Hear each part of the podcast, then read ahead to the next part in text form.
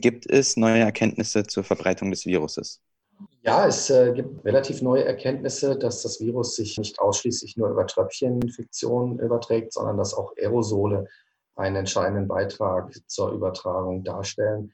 Aerosole sind extrem kleine Tröpfchen, die sich äh, anders als die normalen Tröpfchen in der Luft viel länger halten können, was problematisch ist in geschlossenen Räumen. Und äh, da haben wir jetzt auch diverse Fälle gesehen, die sich höchstwahrscheinlich auch auf Übertragung durch Aerosole ähm, zurückführen lassen. Dann wäre die zweite Frage, welche Auswirkungen hat der Virus auf den Menschen? Ja, die Auswirkungen des Virus auf den Menschen sind vielfältig. Jetzt rein aus virologischer Sicht äh, ist es ja so, dass ähm, in einigen Fällen äh, es zu einer schweren Lungenentzündung äh, kommen kann durch die Infektion, die letztendlich auch zum Tode führt. Ähm, bei vielen ist die Infektion relativ harmlos, ähnelt der bekannten, den bekannten Erkältungskrankheiten. Ähm, aber wir kennen das Virus erst seit knapp einem halben Jahr und können noch nicht abschätzen, wie vollumfänglich wirklich der ganze Körper involviert ist. Es gibt Hinweise, dass auch die Niere, die Leber, das Herz, möglicherweise das zentrale Nervensystem und das Gehirn neben der Lunge befallen sein können. Die Gefäße ähm, sind äh, betroffen und über Langzeitnebenwirkungen können wir noch gar nichts sagen. Insofern ist das kein harmloses Virus, sondern hat durchaus das Potenzial, äh, im ganzen Körper möglicherweise Schäden anrichten zu können. Warum denken Sie, wurden die Grenzen damals geschlossen?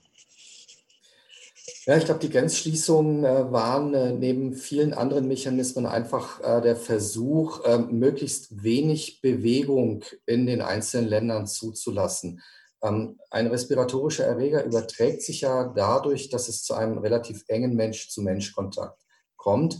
Und je mehr man die Kontakte reduziert, umso mehr Möglichkeiten entzieht man dem Virus letztendlich sich zu verbreiten. Und ähm, ja, die Grenzschließungen waren sicherlich eine der ähm, vielen Maßnahmen, wo man äh, sich überlegt hat, dass man da zusätzliche ähm, Kontaktmöglichkeiten eben einfach unterbindet. Bringt es heute noch was, die Grenzen geschlossen zu halten? Ja, das äh, grundsätzlich ist immer die Frage, was, was will man mit der Grenzschließung erreichen? Wie gesagt, die Kontaktreduktion ist das eine.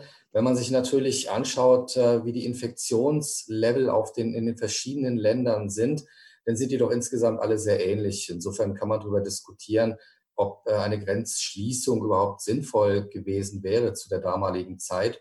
Und äh, die Grenzen jetzt wieder zu öffnen, äh, ist halt auch wieder ein weiterer Schritt der Lockerungen die natürlich auch immer Potenzial beinhaltet, unabhängig davon, welche Maßnahme man betrachtet, aber das Potenzial beinhaltet, dass es wieder zu einem Anstieg der Neuinfektion kommen kann.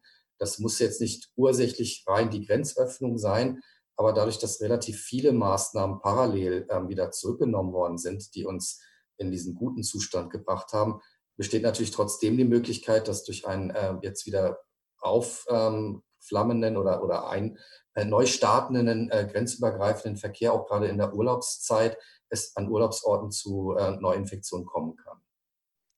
Jetzt ist es ja so, dass in Frankreich wochenlang, sogar monatelang eine Ausgangssperre vorgelegen hat. Und ähm, meine Frage dazu wäre jetzt, ob Sie das für sinnvoll halten oder ob man es vielleicht eher wie in Deutschland hätte machen sollen. Nein, ich glaube, die, die generell die Möglichkeit, ähm, Kontakte zu vermeiden, in, in welcher Form auch immer, ist absolut sinnvoll gewesen. Äh, die Ausgangssperre, die absolute Ausgangssperre ist sicherlich ähm, somit der härteste Weg, den man gehen kann. Ähm, letztendlich hat man gesehen in Deutschland, dass die Kontaktsperre auch gereicht hat. Jetzt ist es natürlich immer schwierig, über, über die Situation in anderen Ländern zu ähm, spekulieren, ob das vielleicht gereicht hätte im Nachhinein. Ähm, wichtig war es, ähm, die, die Kontakte auf das Minimum zu reduzieren.